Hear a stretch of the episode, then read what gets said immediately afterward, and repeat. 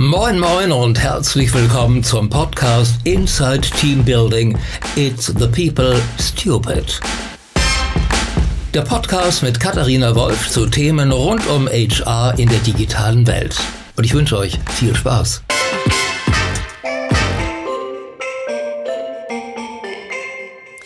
Hallo und herzlich willkommen zu einer weiteren Ausgabe des Podcasts Inside Teambuilding. Ich darf heute in Berlin sitzen mit Benjamin Minak, dem Gründer der wunderbaren Agentur für Kommunikation und äh, neuerdings auch Employer Branding. Ähm, Ressourcenmangel. Ähm, dazu wirst du uns aber gleich noch selber ein bisschen mehr erzählen, wenn du dich vorstellst. Erstmal ganz toll, dass du da bist und dass du dir die Zeit nimmst. Vielen Dank. Vielen Dank für die Einladung. Das freut mich sehr. Lieber Benjamin, erzähl doch mal. Du bist ähm, Geschäftsführer und auch Gründer dieser Agentur Ressourcenmangel. Ähm, seit 2003, jetzt auch schon seit 15 Jahren. Tatsächlich seid ihr am Markt sehr erfolgreich. Wie hat das Ganze angefangen? Wie bist du überhaupt auf die Idee gekommen? Na, wie gründet man eine Agentur? Ähm, entweder total strategisch und planvoll, äh, wenn man feststellt, man kann das besser als ein aktueller Chef oder rein zufällig am WG-Küchentisch. Wir haben die Agentur rein zufällig am WG-Küchentisch gegründet. Ähm, weil wir angefangen haben, Agenturleistungen zu erbringen und irgendwann eine Form dafür brauchten, ein Gefäß. Und da bot es sich an, einfach Agentur drüber zu schreiben. Wir hätten es vielleicht auch ganz anders nennen können. Unternehmensberatung scheint ganz unwog zu sein im Moment. Ähm, und am Ende ist es ja da auch das, was wir machen. Wir beraten Unternehmen dabei, Dinge anders, besser zu tun. Und ganz oft hat das etwas mit Kommunikation zu tun. Super. Und äh, tatsächlich, äh, genau, Kommunikation ist so das Startfeld. Jetzt habt ihr es erweitert, aber erzähl mal, ne, Ministerienflüsterer, ähm, äh, warum gerade so viele Ministerien? Also ist das, also das ist ja einer eurer Schwerpunkte. Wie, wie kam es dazu? Da muss man wahrscheinlich auch gute Kontakte haben.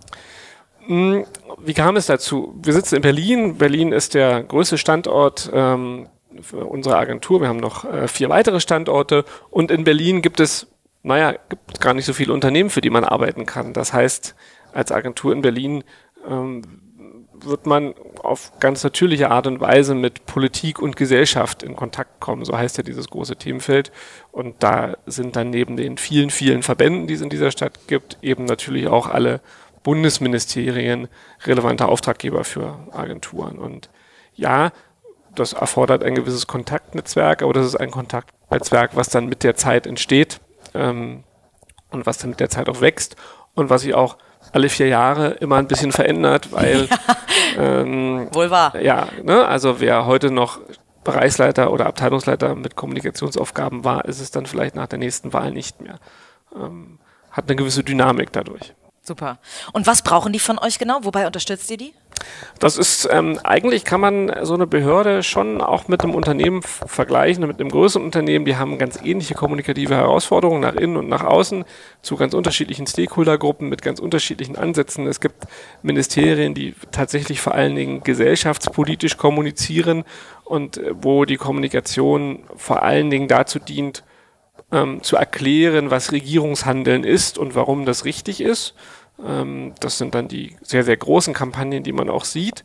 Es gibt Kampagnen, die darauf ausgelegt sind, tatsächlich zu einer Verhaltensänderung zu kommen, Unternehmen oder auch äh, den oder die Bürger davon zu überzeugen, etwas anders zu machen. Also sogar die ganz einfachen Sachen, sich gesünder zu ernähren oder weniger Energie zu verbrauchen. Ähm, es gibt aber auch ganz, ganz fachliche Kampagnen, die für sehr, sehr spitze Zielgruppen da sind. Wir arbeiten zum Beispiel für das äh, Bundesministerium für Arbeit und Soziales und betreuen da ein großes Projekt, das heißt Initiative Neue Qualität der Arbeit. Eine schöne ministerielle Formel, abgekürzt INQUA, wo es darum geht, Unternehmer darin auszubilden, New Work in ihren Unternehmen zu etablieren. Ähm, das macht das Ministerium schon ganz schön lange, das ist jetzt schon im achten Jahr denkt man gar nicht. Ähm, ist aber ein sehr, sehr kommunikatives Projekt. Und naja, ich würde sagen, das ist der überwiegende Anteil der Arbeit, die wir tun, schon erklären, übersetzen, motivieren. So. Und wie seid ihr jetzt darauf gekommen, dass ihr ähm, Employer Branding Kampagnen an, also dass ihr Unternehmen im Bereich Employer Branding unterstützen wollt? Weil ich kann mir jetzt vorstellen, dass die Ministerien das wahrscheinlich eher weniger brauchen. Die Ministerien brauchen das noch viel mehr. Also oh, ich wow. glaube, die, die, ähm, die öffentliche Hand in Deutschland hat genau das gleiche Problem, äh, alle frei werdenden Stellen mit guten Kollegen, mit guten neuen Kollegen äh, zu besetzen. Und noch viel mehr hat sie das Problem, Kollegen, die schon da sind, richtig weiterzuentwickeln und äh, auch an die Organisation zu binden. Also vor allen Dingen die, die ähm, eine gewisse Entwicklungsperspektive für sich selbst in Anspruch nehmen. Wir arbeiten ja nicht nur für Ministerien und für Verbände, wir arbeiten auch für Unternehmen und uns begleitet jetzt auch schon seit einigen Jahren ganz, ganz fest der Eindruck, dass Unternehmen große Probleme haben mit dem Thema HR im Allgemeinen. Ähm, das ist nicht nur die Was für Probleme? Das ist nicht nur die Gewinnung von, äh, von, von Mitarbeitern, das ist auch das Binden von, von Mitarbeitern ähm, und das Entwickeln einer Organisationskultur, die sich positiv auf äh, den Wohlfühlstatus der Kollegen äh, ausübt. Das ist schon eine eher holistische Betrachtungsweise, die wir da auch an den Tag legen und wir sagen nicht, es reicht jetzt hier mal eine Arbeitgebermarke zu entwickeln und wir machen eine schöne Kampagne. Ähm, das ist gut, aber das wird die allermeisten Probleme der Unternehmen nur sehr kurzfristig lösen. Äh, die eigentliche Herausforderung ist es, die Organisation so umzubauen, dass sie attraktiv ist für Arbeitnehmer und zwar nicht nur für die, die erst kommen sollen, sondern auch für alle, die, die schon da sind und eigentlich auch für die, die gehen. Ähm, auch die sollen diese Organisation in positiver Erinnerung behalten können und nicht wegrennen, sondern vielleicht einfach nur woanders einen nächsten Entwicklungsschritt sehen. So. Was macht denn ein Unternehmen von innen attraktiv, würdest du sagen? Es kommt wahrscheinlich darauf an, auf, auch auf das Produkt und so, vollkommen ja. klar, aber wie also geht ihr daran? kostenloses Obst, nein. Ja. Äh, also und der kost, Kickertisch? Der Kick, kostenloses Obst und Kicker, das ist ganz wichtig. Ähm, ohne braucht man eigentlich gar nicht mehr anfangen. Ganz, ganz viele Sonder... Habt ihr denn einen? Nein, wir haben weder, okay. wir haben weder, wir haben, wir haben, wir haben keinen Kicker. Wir hatten mal einen, aber der wurde nicht benutzt. Ähm, Nein, was macht eine Organisation attraktiv? Eine Organisation ist attraktiv, die sehr wertschätzend mit allen ihren äh, Mitgliedern äh, umgeht. Und das kann man dann natürlich wieder sehr, sehr stark im Detail ähm, herunterbrechen. Ähm, das fängt vom ersten Tag im Unternehmen an, geht über die Frage, wie wird Führung in dem Unternehmen ausge, ausgeübt äh, und wie geht man mit Problemen um. So, das sind mal ganz große Überschriften, die man dann sehr, sehr fein auseinandernehmen kann für na, jedes Verhältnis zwischen Arbeitnehmer und Arbeitgeber. So, also mhm deswegen sprechen wir auch nicht von Employer Branding. Das finden wir ist ein Begriff, der ist wirklich, der ist nur ein ganz, ganz spezifischer kleiner Teil. Wir sprechen eher von Employer Relation äh, und davon, dass das Beziehungsmanagement äh, gut sein muss. Und das hat sehr, sehr viele Ebenen. Cool. Und das, ähm, ich kann mir vorstellen, so eine Organisationsveränderung, so eine Transformation funktioniert ja nur, wenn der Fisch äh, äh, ne, vom Kopf her, sag ja. ich mal, nicht stinkt, sondern äh, möglichst äh, wohlriechend äh, unterwegs ist. Wie viel Gegenwehr habt ihr da oder wie, wie viel Überzeugungsarbeit müsst ihr leisten, um bei größeren Unternehmen, bei Ministerien und so weiter ähm, tatsächlich den Kopf davon zu überzeugen, dass das, was ihr davor habt, richtig ist? Wenn wenn ein Unternehmen erst einmal erkannt hat, dass es wirklich schwerwiegende Probleme hat, dann ist die Überzeugungsarbeit gar nicht mehr der, der Hauptteil dessen, was wir tun müssen, sondern dann sind die Türen sehr, sehr weit offen. Das ist nur, glaube ich, noch nicht in allen Unternehmen oder auch Ministerien der Fall oder auch Behörden, sagen wir mal Behörden und nicht Ministerien, ähm, sondern da wird meistens nur an den Symptomen rumgedoktert. Oh, wir bekommen zu wenig Bewerbung. Oh, äh, unsere Churn Rate ist zu groß, irgendwie bleiben die Leute alle gar nicht so lange. Ähm, wenn jemand anfängt, sich damit auseinanderzusetzen, ist er dem Ziel ja schon relativ nah oder dem Kern des Problems, aber auch dieser zweite Schritt ist selten, ist einfach nur, oh, da sind 50 Stellen zu besetzen im nächsten Jahr oder im nächsten Quartal und ich weiß gar nicht, wie ich das machen soll. Ich habe nur 20 Bewerbungen bekommen. So. Äh, und das ist natürlich ein sehr kurzer Sprung und da merken wir dann schon, dass die Bereitschaft, äh, tief in die Organisationsentwicklung, Organisationsberatung einzusteigen, sich Fragen gefallen zu lassen, die ja auch durchaus kritisch sind, weil das lässt sich ja nur alles sauber lösen und beantworten, wenn man mal wirklich alle Hüllen fallen lässt. Ähm, die ist noch nicht immer gegeben äh, und das ist völlig egal, auf welcher Ebene man da kommuniziert, ob das eine C-Level-Ebene ist oder äh, die HR-Direktorin oder der Bereichsleiter. Ähm, sobald man über Organisation spricht, spricht man sehr schnell auch über Führung und Führung ist etwas, wo jeder ein ganz eigenes Bild hat, eine massive persönliche Betroffenheit, entweder als Geführter oder als Führender und deswegen auch eine hohe, ein hoher Grad an Sensibilität, ähm, was lasse ich zu, äh, wie viel Kritik an mir selbst äh, lasse ich eigentlich zu. Okay, und wie, ähm, also was glaubst du, warum schaffen die Unternehmen es nicht selber eine, ähm, äh, eine gute Arbeitgebermarke aufzubauen, ihre Organisation zu transformieren? Sind die dazu, also ist der Tunnelblick da schon da, weil sie zu nah drin sind oder warum brauchen die euch? Wie so häufig braucht man einen Berater, der spiegelt. Und mhm. das ist es ja am, am Ende. Natürlich sind, sind gut geführte Organisationen, weil sie gut geführt sind, schon in der Lage, viele dieser Probleme selbst zu erkennen und auch Lösungsszenarien dafür zu entwickeln. Komplett richtig. Aber jedes Unternehmen, jede Behörde ist auch getrieben durch operative Aufgaben, durch eine hohe Taktung, dann eher wieder durch dieses, gerade im Personalbereich, Erfordernis, schnell viel zu rekruten. Und wenn ein Personalbereich schnell viel rekrutet, dann ist vielleicht weniger Zeit, um sich mit den eher langfristigen strategischen Fragen zu beschäftigen. Auch wenn man die als richtig erachtet, braucht man dann einen Begleiter, der diese Fragen aufwirft, sie teilweise beantwortet, sie spiegelt, Fixpunkte setzt, bei der Etablierung hilft, weil das ist ja die zweite große oder vielleicht ist es auch die dritte große Baustelle in so einem Prozess, das einmal alles aufzusetzen, gut, dafür zu sorgen, dass es in der Organisation langfristig verfängt und ähm, institutionalisiert immer wieder stattfindet, ist ja noch eine viel größere Herausforderung. Wie, wie, löst ihr das denn? Also coacht ihr auch die, die HR-Leute dann, dass das langfristig, dass, dass ihr nicht nur einmal reinkommt und das einen kurzzeitigen Effekt hat, sondern langfristig? Das ist ja, das, damit fängst du an. Wenn man nur die HR-Leute coacht, hat man sowieso schon verloren. Sehr ähm, gut, absolut richtig. Weil meistens, und das ist auch etwas, was ich noch ändern muss, wir sind da auf einem guten Weg ähm, in unserem Land, aber noch weit weg vom Ziel, wird den HR-Abteilungen in den Unternehmen ja viel zu wenig Stellenwert äh, beigemessen. Dass das eine strategische Funktion ist, mm, ist, glaube ich, eher auch aus der Kraft, aus der, aus der Perspektive der Nachschubsicherung. und nicht aus der Perspektive, da werden Unternehmenswerte geschaffen und, und, äh, und, und sichergestellt.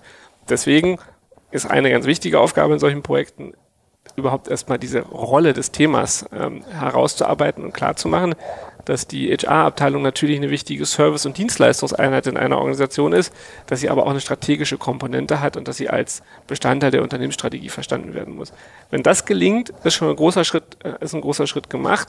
Und dann braucht es eben, wie eigentlich bei der Etablierung von allen Prozessen, die was mit Veränderungen äh, zu tun haben, regelmäßige Wiederholungsschleifen. Eigentlich ist es auch nichts anderes als die Übertragung von Ideation-Prozessen äh, auf die Entwicklung einer Organisation. Sagen, okay, wir müssen immer wieder neu anfangen.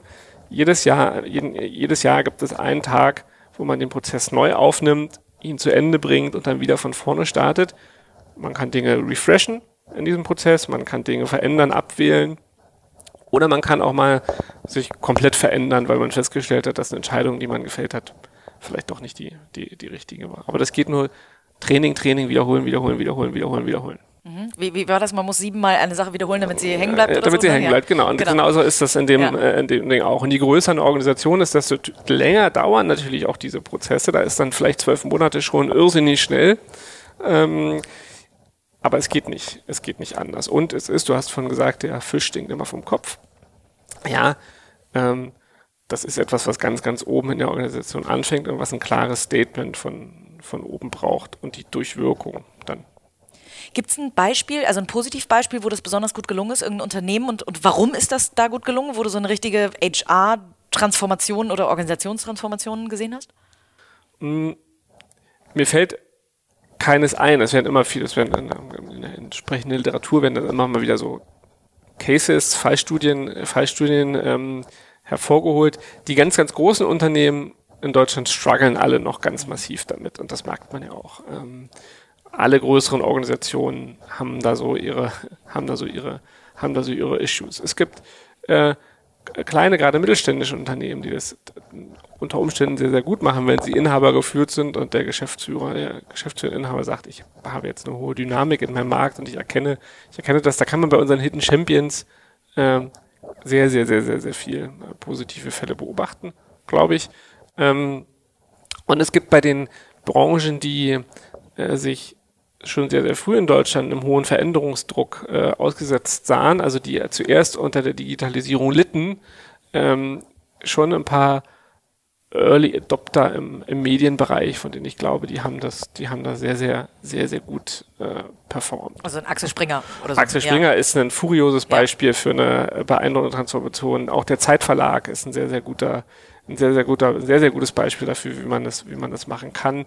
Ähm, auch RTL äh, finde ich, also zumindest alles, was man von außen sehen kann, das sind schöne Beispiele, wie man Organisationen dynamisch bekommt, wie man Dinge verändert, wie man ähm, zeigt, wie wichtig Mitarbeiter für das Gesamtprojekt sind. So. Ähm, wir haben ja alle momentan so ein bisschen Angst in, in, Deutschland, dass wir in Sachen Technologie abgehängt werden und dass wir eben nicht Champions League, sondern nur Kreisliga spielen.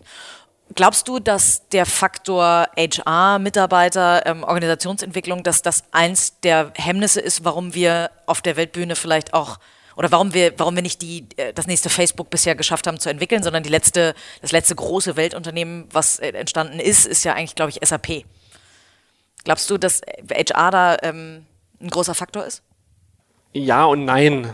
Also na, natürlich, also gerade bei Softwareentwicklung spielen ja Menschen den, den, den wirklich den bestimmenden, die, die bestimmende Rolle letztlich. Aber das hat weniger was mit der Qualität von HR-Management zu tun, als vielmehr eine, eine typische deutsche Herangehensweise bei Dingen, die man neu entwickelte, wo man neue Herausforderungen äh, suchen will. Und ich glaube, das hat weniger was mit der Behebigkeit von, von Organisationen zu tun. Oder sagen wir mal, es hat mehr mit der Behebigkeit von Organisationen zu tun, als vielmehr mit der Rolle von HR. Den, genau, aber das den, kann ja auch, also wenn ich meine Leute nicht enable und sie zu den Besten der Besten mache, habe ich ja vielleicht auch keine Chance, irgendwie zu den, also die besten Produkte zu entwickeln. Na, ich glaube, aber das ist, also das, das, also wenn, wenn, das wäre, glaube ich, eine Fehleinschätzung zu sagen, wir haben nicht die Besten der Besten. Also wir, wenn wir uns äh, die großen deutschen Unternehmen angucken, da arbeiten die Besten der Besten der Besten.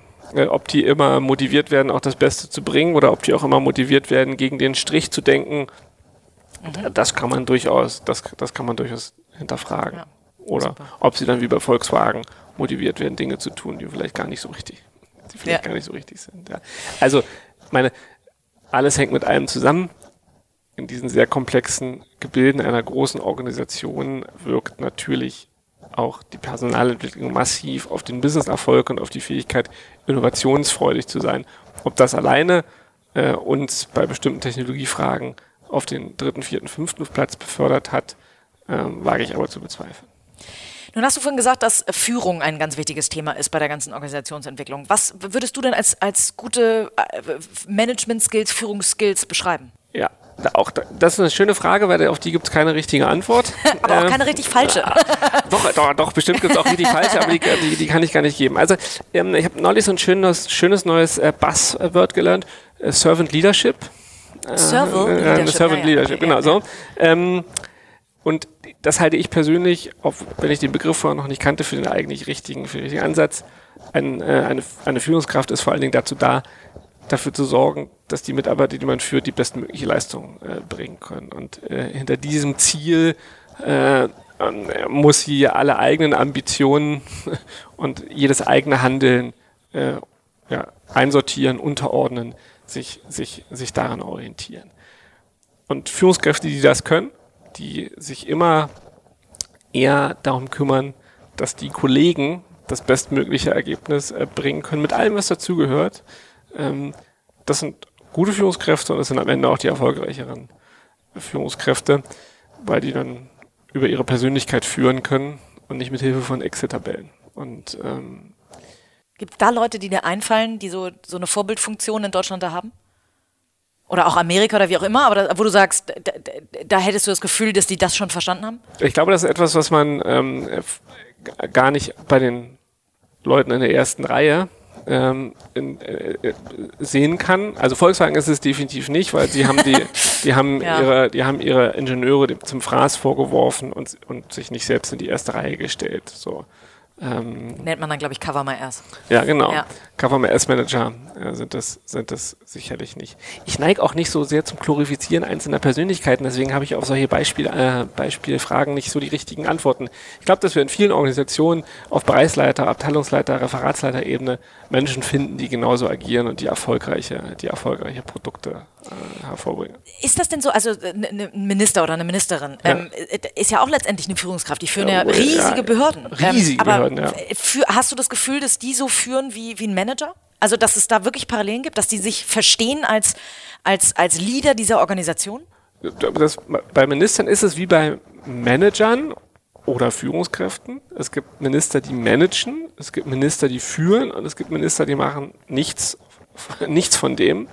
Ähm, und deswegen gibt es gut geführte Ministerien, gut gemanagte Ministerien und, Managen, und, und Ministerien, die vielleicht eher im Chaos, äh, im Chaos versinken oder wenn man auch kein, wenn sie nicht im Chaos versinken, weil so eine Behörde hat ja eine gut eingeführte Struktur, die dann zumindest im Rahmen einer Legislaturperiode nichts auf die Reihe kriegen, was irgendwie bemerkenswert äh, wäre. Das ist, da bin ich mir ganz so sicher, da gibt es ganz, ganz viele Parallelen, obwohl natürlich aufgrund des Beamtenrechts und aufgrund von politischen Rahmensachen ein Ministerium anders zu steuern ist als weniger ein, Gestaltungsmöglichkeiten als ein Unternehmen. Ja, aber auch da gilt, wenn die Organisation nicht mitmacht, passiert nichts. Und wenn die Minister ähm, am Anfang es versäumen, die Organisationseinheit Ministerium hinter sich zu versammeln und dazu zu bewegen, einen gemeinsamen Weg zu gehen, dann wird das, wird das komplett scheitern. Das kann man sich auf Bundesebene angucken, das kann man sich aber äh, nochmal viel besser auf Landesebene angucken, weil in Landesministerien oftmals noch eine viel höhere operative äh, Wirkungskraft ist, weil die wirklich ganz, ganz konkrete Aufgaben in ihren Ländern wirklich wegzumanagen haben. Äh, und Ministerien oder Ministern, Ministerinnen, denen es gelingt, ihre Landesbehörde richtig schön zu motivieren, mitzumachen, die können richtig viel schaffen, wirklich richtig, richtig viel schaffen. Und solche, die das nicht schaffen, scheitern dann meistens. Was glaubst du, wie viel, also eine Führungskraft hat ja trotzdem auch immer noch so ein paar fachliche Dinge äh, zu entscheiden. Wie viel Zeit sollte, äh, gerade wenn du sagst so Server Leadership, wie viel sollte eine Führungskraft auf das Thema Führung verwenden und wie viel hm. auf wirklich inhaltliche Themen? Und wie machst du es? Du führst 150 Mitarbeiter, das ist ja auch nicht so ganz ohne, das muss man ja auch an der Stelle mal sagen. Ja. Das sind sogar mehr. Sogar noch mehr. Ja, ja. naja, aber es ist, ähm, ähm, ich, auch da gibt es keine keine richtige und keine falsche ähm, äh, Antwort. Ich glaube, es gibt Führungspositionen, auf denen die inhaltliche Arbeit auf ein absolutes Minimum äh, besch beschränkt ist und auf wirklich das Entscheiden von inhaltlichen Fragestellungen, die nur an der Spitze der Organisation entschieden werden können. Ähm, und das finde ich aber sollte sowieso ganz wenig sein. Wenn es zu einer zu einer Entscheidungshäufung in der Spitze kommt, funktioniert irgendwas in der Organisation nicht. Ähm, sowohl bei fachlichen Fragen als auch bei hierarchischen Fragestellen. Eigentlich ist es zwingend erforderlich, dass das gleichmäßig verteilt ist äh, auf allen Ebenen. Also von ganz unten bis ganz oben irgendwie gleichmäßiger, gleichmäßiger angemessener, äh, angemessener Anteil. Jetzt gibt es abhängig von der Branche, in der ein Unternehmen tätig ist, sicherlich ähm, auch mal eine höhere inhaltliche Dichte und mal eine geringere inhaltliche Dichte. In Bereichen, die viel mit intellektueller Leistung zu tun haben oder mit Geschmack äh, oder mit Kreativität, sind sicherlich Führungskräfte stärker äh, in inhaltliche Entscheidungen eingebunden, weil sie geschäftskritisch äh, sein können, als in Organisationen, die eher Produktion äh, äh, ausüben, da sollte die inhaltliche Mitwirkung sich auf ein wirklich absolutes Mindestmaß äh, beschränken. Und bei mir selbst würde ich sagen, ähm, es gibt Wochen der Arbeit, die überhaupt gar nicht inhaltlich. Das sind Wochen, die ich nicht mag. okay. Und es gibt Wochen, in denen arbeite ich zu einem überwiegenden Anteil inhaltlich. Eben abhängig davon, was gerade zu tun ist, in welchem Zustand sich ein Projekt, eine Kundenbeziehung, befindet und ob vielleicht einfach irgendwo eine Lücke auszugleichen ist, die sich aufgetan hat. Und wer sorgt bei euch dafür, dass die Mitarbeiter wachsen? Also wer ist euer Server-Leader? Naja, unsere Leader sind die Führungskräfte an den Standorten und die Führungskräfte in den, ähm, in den einzelnen Einheiten. Das ist deren, das ist deren Aufgabe. Deren Aufgabe ist es nicht nur zu sagen, ah, du kannst heute nicht früher nach Hause gehen oder ich genehmige dir den Urlaub nicht, sondern deren Aufgabe ist es auch, dafür Sorge zu tragen, dass die Kollegen eine massive Entwicklung nehmen können. Weil das ist etwas, was wir von denen erwarten. Wir erwarten von unseren Kollegen, dass die ankommen und wenn sie nach zwei, drei, vier, fünf oder sechs Jahren wieder gehen, dass sie dann viel, viel, viel, viel, viel, viel besser sind ähm, Auch wenn es dann schade ist, wenn sie gehen, aber die müssen dann viel besser sein, die müssen was gelernt haben, die müssen diese Organisation bereichert haben durch, durch ihre Anwesenheit. Wir brauchen niemanden, der kommt und sagt, und dann mache ich genau das, was ich gelernt habe. Und wenn ich hier weggehe, dann habe ich auch, kann ich genau das, vielleicht ein bisschen besser, aber nicht so das klingt nach einer sehr ähm, äh, gut angelegten Organisation, eben wo, wo du fast, ich möchte nicht sagen ersetzbar bist. Also ersetzbar ist der Gründer wahrscheinlich nie ganz, weil ja viel DNA von dir drin steckt. Aber ähm, dieses Beispiel von sich selber ersetzbar machen, dass das eigentlich das Nonplusultra ist, weil dann eine Organisation skalierfähig ist. Ähm, äh, ne? Du sagst Entscheidungshäufung möglichst nicht oben. Wärst du schon ersetzbar? Oder, oder da gibt es da gibt's sicherlich unterschiedliche Perspektiven, aber äh, mein Gründungspartner Andreas Nickel und ich, wir beide haben uns vor, schon vor vier Jahren das Ziel gesetzt, dafür Sorge zu tragen, dass diese Organisation völlig unabhängig von uns beiden funktioniert. Ähm, und das funktioniert auch.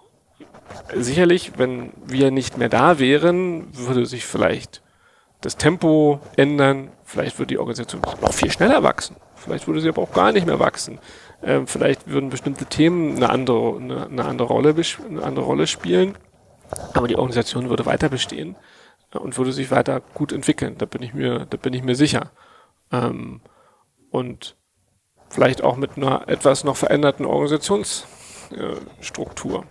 also, äh, weil auch das, Führungskräfte müssen Organisationen schon so bauen, dass sie sie selber gut beherrschen können. Also eine Organisationsstruktur zu übernehmen, die gar nicht zu einem passt, weil man der totale Kontrollfreak ist und auf einmal eine Organisation hat, in der Kontrolle gar nicht ausgeübt werden kann, ist schwierig. Mhm. Also das heißt, jeder sollte das, also ein Gründer sollte das Unternehmen so bauen, wie er auch selber tickt. Wie er auch selber tickt. Ja. Dann hat er vielleicht spezifische Herausforderungen, die er, die er lösen muss, weil natürlich ein Unternehmen, was von einem totalen Kontrollfreak beherrscht wird, da will nur ein sehr spezieller Typ Mensch arbeiten. Da, da will nur ein sehr spezieller Typ Mensch arbeiten, ohne Frage. Und vielleicht ist das auch ein Unternehmen, was dann in bestimmten Wachstumsphasen oder in bestimmten kritischen Phasen auch auf einmal erhebliche, erhebliche Probleme bekommt.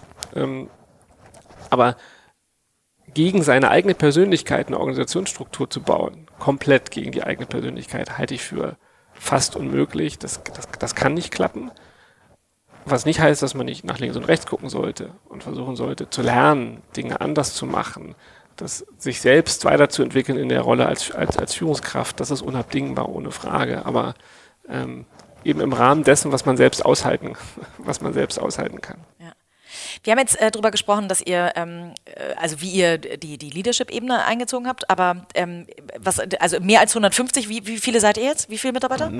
200 plus X. 200 plus X, okay. Und dazu kommen noch mal eine ganze Menge Freelancer dazu. Ja. Wie ist da das Verhältnis? Also prozentual kommen noch mal irgendwie 200 Freelancer on top oder wie viele sind das? Na, das sind weniger als 200 Freelancer. Wir kommen vielleicht, äh, wenn man so das auf den Tag zählt, kommen dann noch mal zwischen, na je nach Status zwischen 20 und 40 äh, Freelancer dazu, die immer aktuell irgendwo arbeiten. Wir haben aber eine Datenbank von weit über 1000 äh, Freelancern, äh, zu denen wir versuchen regelmäßig Kontakt zu halten, die wir, die wir auf eine besondere Art und Weise pflegen. Wir machen an jedem Standort der Agentur einmal im Jahr, manchmal auch zweimal im Jahr Freelancer-Events, wo wir Freelancer einladen, wo wir gemeinsam mit denen essen, wo wir uns gemeinsam Vorträge anhören, ein bisschen Diskussion haben. Wir veröffentlichen einen Freelancer-Newsletter, wo wir aktuelle Projekte aus der Agentur vorstellen, aber nicht so aus der Perspektive äh, Vertrieb, sondern eher aus der Perspektive, welche spannenden Dinge äh, kann man machen, wo wir ein bisschen tiefer in die Agentur reingucken lassen. So. Warum sind Freelancer für euch so wichtig? Nur um, also nur um die Ressource zur Verfügung zu haben, wenn äh, Projektpeaks sind, also wenn ihr besonders viele Aufträge habt? Das ist ein ganz entscheidender Grund immer gewesen und das ist auch so. Ähm, und zwar sowohl für Projekte, die schon laufen, als auch für Neugeschäftsfragestellungen. das ist so die alte Agentursichtweise. Die Agentursichtweise, die man vielleicht unter der Überschrift New Work ähm, aufmachen könnte, wäre, die Arbeitswelt verändert sich. Und gerade in den, gerade in den Ballungszentren und in den kreativen Metropolen unseres Landes sinkt die Zahl derer, die bereit sind, die, die bereit sind, sich in einem 9-to-5 40-Stunden-Job äh, zu verpflichten. Wir reden da über eine fast unendliche Anzahl von individuellen Lösungen. Das sind die Halbtagskräfte. Das sind aber auch die Kräfte, die sagen, halbtags so viel. ja, acht Stunden kann ich mir gut, äh, kann ich mir gut vorstellen. Oder es sind die, die sagen, eine feste Anstellung kann ich mir überhaupt nicht vorstellen. Ähm, die Gründe sind auch erstmal völlig unerheblich, aber bunte Mischung. Für diese bunte Mischung von unterschiedlichen Beschäftigungsinteressen muss nicht nur eine Agentur, sondern jeder Arbeitgeber irgendwie eine, eine gute Lösung finden können. Und wir haben gesagt, lass uns anfangen, äh, Modelle zu entwickeln, die für alle Beteiligten Höchstmaß an Flexibilität bedeuten, weil das müssen wir auch erst lernen. Teams zu führen und zu entwickeln, die am Ende vielleicht nur von ein oder zwei Personen gemanagt werden, die einen echten Arbeitsvertrag haben und die aber trotzdem in der Lage sein müssen, einen Etat zu gewinnen und einen Etat über zwei, drei, vier, fünf Jahre zu führen, das ist schon eine spezifische Herausforderung. Die wird nicht ausgebildet, die kann man nicht an der Uni lernen. Das erfordert sehr viel Gespür für Menschen und ein großes Interesse, die Interessen der anderen äh, zu managen. Und dafür braucht man dann eben auch ganz viele Freelancer, weil man hat ganz viele unterschiedliche Aufgaben und braucht deren spezifische Kompetenz.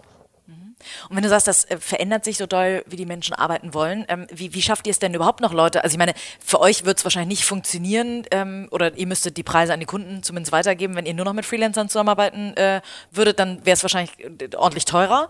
Ähm, wie schafft ihr es denn, die, die Festangestellten noch äh, für euch zu gewinnen? Das ist ja auch äh, heutzutage A, für alle nicht einfach und B, da hat sich gerade so, wenn man euch als Agentur sieht, ähm, auch nochmal in der Agenturlandschaft eine ganze Menge verändert. Da stehen wir vor genau der gleichen Herausforderung wie alle Agenturen. Ähm, und zwar, ich würde fast wirklich sagen, alle Agenturen. Ähm, wir können Mitarbeiter nur binden, also binden in allererster Linie und neu gewinnen dann in zweiter, wenn wir als Organisation überzeugen und diese Organisation muss nach innen und nach außen strahlen. Also jemand, der hierher kommt, muss sagen, okay, hier will ich gerne sein. Weil und wie macht ihr das? Also was ist eure Sogkraft? Also Kicker und äh, freies Obst ist es nicht, haben wir schon gelernt. Aber was, was ist eure Sogkraft? Viel individuelle Freiheit und zwar in jeglichem, dann wieder aus jeglicher Perspektive. Also wir haben diese Modelle für Menschen, die 40 Stunden arbeiten, die 20 Stunden arbeiten, die 8 Stunden arbeiten. Wir haben die Modelle von Menschen, die nur zu Hause arbeiten oder solche, die nur im Büro arbeiten, um mal die ganz extremen Pole äh, aufzumachen. Das ist Freiheit. Wir haben sehr viel Gestaltungsfreiheit auf der Arbeit mit den Kunden. Wir erleben Modelle, die sehr, die sehr offen sind, die jetzt nicht streng hierarchisch durchorganisiert werden. Das ist für ein bestimmtes Klientel ein attraktives Arbeitsumfeld. Nicht für jedes, aber für ein bestimmtes schon. Und das ist eines, was wir, was wir wollen. Wir haben Kunden an den Standorten, die für dann auch wieder ein spezifisches Klientel außerordentlich spannend sind, weil Gesellschaft und Politik oder auch die ganz besonders schwierigen Themen, die wir machen. Wir haben ja viele Kunden, die echte Probleme haben. Also die nicht einfach nur ihren nächsten Schokoriegel verkaufen wollen, sondern die existenzielle, existenzielle Fragestellungen äh, mit sich umtragen. Das finden auch Menschen attraktiv für solche Kunden äh, zu arbeiten und besonders, besonders äh, viel Kopfzerbrechen sich machen zu müssen, wie man bestimmte Dinge löst. Und das macht uns dann attraktiv für eine bestimmte Sorte Mitarbeiter und für andere sind wir völlig unattraktiv, weil viel zu wenig Glamour. Ähm, über der Agentur. Der macht ja, aber auch ein gutes Erwartungsmanagement. Wenn man sich eure Website mal ja. äh, anschaut, dann steht da ganz viel erstmal, was ihr nicht macht. Ja. Dann steht da, ähm, äh, dass ihr jung seid, aber nicht jugendlich. Da steht äh, nach eigener Aussage, ihr seid eigentlich gar nicht hip. Ähm, ist das eine Art von, also macht ihr damit tatsächlich Erwartungsmanagement oder ist das einfach äh, mal eine andere Art der Kommunikation, um die Leute zu catchen?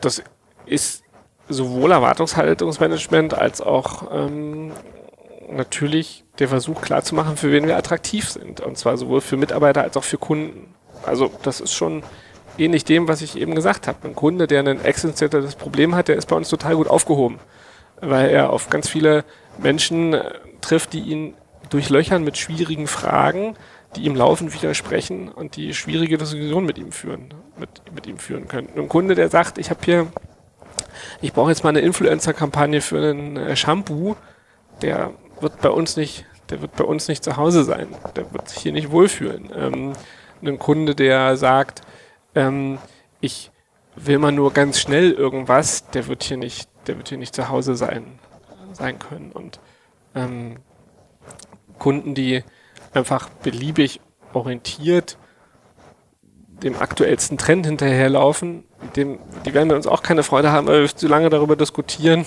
ob man das jetzt wirklich machen muss äh, oder nicht. Das ist das, wenn wir sagen, wir sind nicht hip. Wir sind schon sehr bodenständig. Und man muss, man muss auch dazu sagen, ich sitze gerade äh, einem Mann gegenüber, der in, in Pulli und Cappy äh, ähm, äh, mit äh, Zottelbart, wenn ich das mal so äh, despektierlich äh, sagen darf. Also ähm, von, also ich als Hamburgerin, wo, wo ja ganz viel Tradition und ähm, ne, wo es alles noch ein bisschen konservativer ist, ist es für mich schon sehr hip. Also von daher finde ich das sehr witzig, dass ihr von euch selber behauptet, dass ihr nicht hip seid. Ja, vielleicht sind wir auch, auch total hip. Also ähm, vielleicht gerade, weil ihr es nicht sein wollt. Genau. Also einer unserer Kreativdirektoren sagt immer, eigentlich ist Ressourcenmangel die hipste Agentur äh, in Deutschland, weil wir sind die Agentur, die sich mit all den schwerwiegenden Themen beschäftigt, die in Deutschland halt gerade so äh, angesagt sind. Energiewende, Wohnungsmangel, Fachkräftemangel. Das sind Themen, über die wir reden. Ähm, Verkehrsinfrastrukturen, so, das sind die große Spezialchemie, globale Erwerbung. Also, und das sind ja die Themen, die gerade wirklich intensiv diskutiert werden. Ich weiß nicht, ob der Begriff HIP dafür passt, aber sind auf alle Fälle extrem relevante Themen. Ja.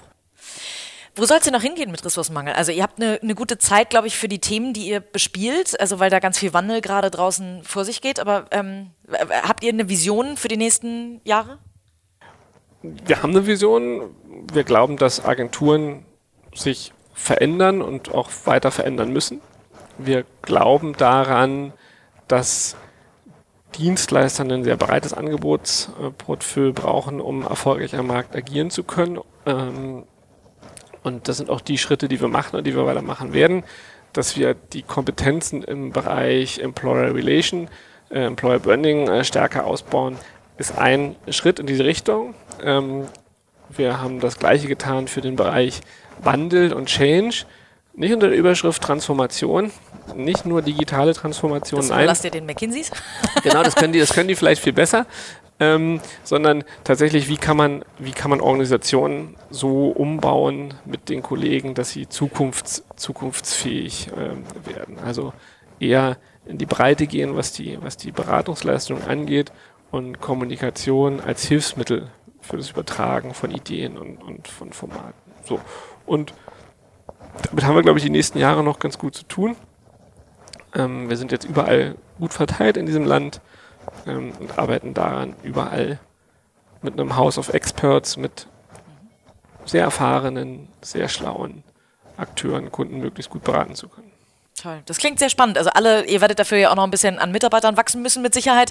Äh, alle, die das hören und äh, da Lust drauf haben, dürfen sich wahrscheinlich gerne bei dir melden. Ja, unbedingt. äh, unbedingt ähm, melden. Ja, genau, unbedingt melden. Und ähm, du hast ja viel über eure Kultur erzählt und ähm, wer sich bei euch wohlfühlen kann, wer sich da angesprochen fühlt, äh, sollte sich ähm, in der Tat gerne mit dir in Verbindung setzen. Eine letzte Frage habe ich, die ich äh, jedem meiner Gäste stelle. Ähm, was ist dein Erfolgsgeheimnis? Also jemand, der deine Geschichte hört und sagt, boah, ich möchte auch immer mal so eine erfolgreiche Agentur aufbauen und leiten. Was macht Benjamin Minak erfolgreich? Ich glaube, am Ende ist es, ähm, am Ende ist es Disziplin. Und das ist die, das ist die, die, die Kerntugend, ähm, die. Wie prägt sich die bei dir aus? Die alles, die alles bestimmt. Nun, wenn man sich auf einen Weg, wenn man sich auf einen Weg verständigt hat, äh, für sich selbst oder mit Partnern, mit, mit Kollegen, dann gilt es diesen Weg diszipliniert anzugehen und umzusetzen. Man könnte auch ein anderes schönes Wort dafür verwenden, wenn es um die Disziplin in zwischenmenschlichen Beziehungen geht. Verbindlichkeit. Also Disziplin und Verbindlichkeit sind zwei Dinge, die ähm, sehr, sehr bestimmt für den Erfolg sind und ich glaube am Ende auch wirklich entscheidend dafür, ob ein Unternehmer erfolgreich, extrem erfolgreich oder super erfolgreich wird oder ob er so einfach vor sich hinwurstelt. Und das sind gar keine, auch gar keine qualitativen Ab Abstufungen, weil da geht auch das, was ich vorhin gesagt habe. Jeder muss das so machen, wie er sich wohlfühlt. Und sich selbst zu eiserner Disziplin zwingen zu wollen, darunter aber total zu leiden, das kann ja auch nicht das Ziel. Dann wird man auch nicht glücklich, ja. Genau, das kann nicht das Ziel sein, weil das, ist, das widerstrebt, dem, widerstrebt dem eigenen Glück. Und ähm, das ist dann vielleicht die zweite, viel auf sich selbst hören ähm, und überprüfen, ob das, was man da gerade tut, einem selbst wirklich gut tut. Klingt ein bisschen esoterisch, ähm, aber ist total richtig. Toll. Benjamin, vielen Dank ähm, für ein ganz tolles Gespräch über ähm, ein bisschen Wandel äh, in unserer Republik äh, und in den äh, Ministerien. Ähm, vielen Dank für die Insights zu Ressourcenmangel und ähm, ich drücke euch ganz doll die Daumen, dass das Wachstum so weitergeht und äh, kann mir aber sehr gut vorstellen von dem, was du erzählt hast, dass ihr da sehr erfolgreich weiterhin unterwegs sein werdet. Vielen Dank, vielen Dank auch für die Einladung und äh, auch eurem Projekt viel Erfolg. Danke.